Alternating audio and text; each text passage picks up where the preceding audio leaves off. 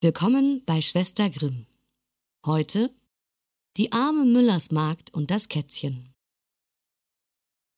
In einer Mühle lebte eine alte Müllerin, die hatte weder Mann noch Kinder. Drei Müllersmägde dienten bei ihr.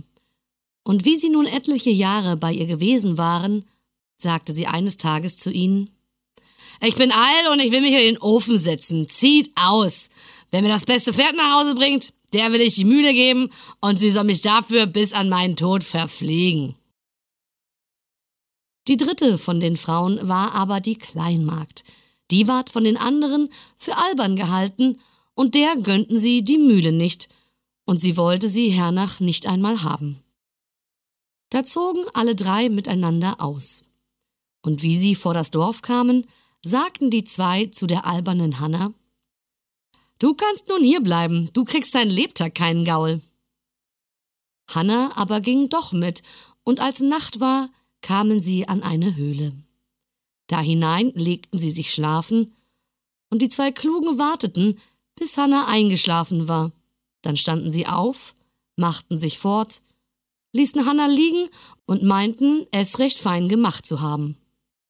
Wie nun die Sonne kam und Hanna aufwachte, fand sie sich in einer tiefen Höhle. Sie sah sich überall um und rief Ach Gott, wo bin ich? Da erhob sie sich und krabbelte die Höhle hinauf, ging in den Wald und dachte Ich bin hier ganz allein und verlassen, wie soll ich denn nun zu einem Pferd kommen? Indem sie so in Gedanken dahinging, begegnete ihr ein kleines buntes Kätzchen.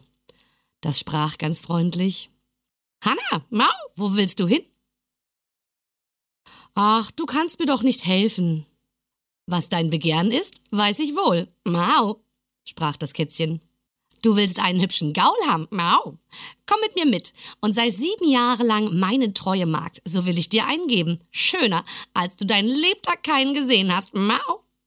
Hm, das ist eine wunderliche Katze, dachte Hanna. Aber sehen will ich doch, ob das wahr ist, was sie sagt. Da nahm sie sie mit in ihr verwünschtes Schlösschen und hatte da lauter Kätzchen, die ihr dienten. Die sprangen flink die Treppe auf und ab, waren lustig und guter Dinge.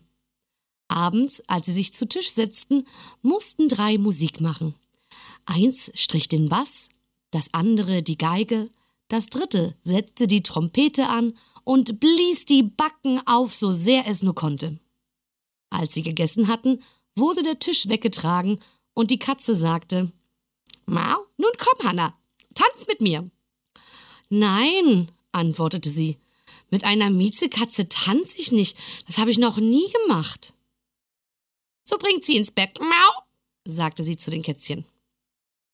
Da leuchtete ihr eins in ihre Schlafkammer, eins zog ihr die Schuhe aus, eins die Strümpfe und zuletzt blies eins das Licht aus. Am andern Morgen kamen sie wieder und halfen ihr aus dem Bett.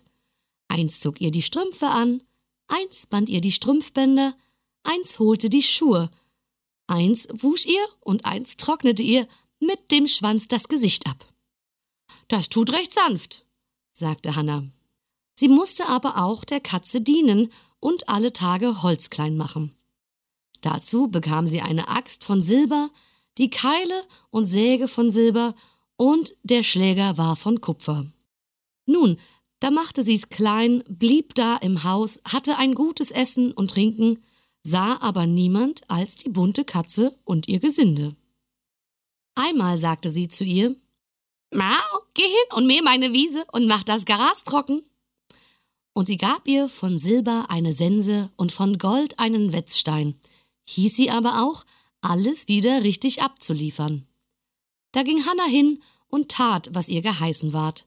Nach vollbrachter Arbeit trug sie Sense, Wetzstein und Heu nach Hause und fragte, ob sie ihr noch nicht ihren Lohn geben wolle.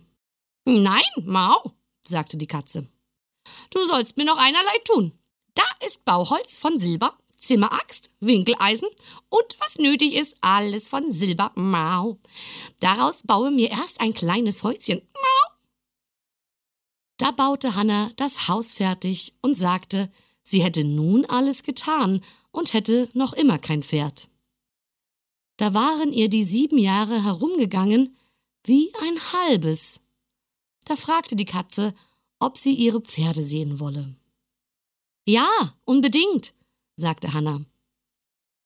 Da machte sie ihr das Häuschen auf, und wie sie die Türe so aufmachte, da standen zwölf Pferde.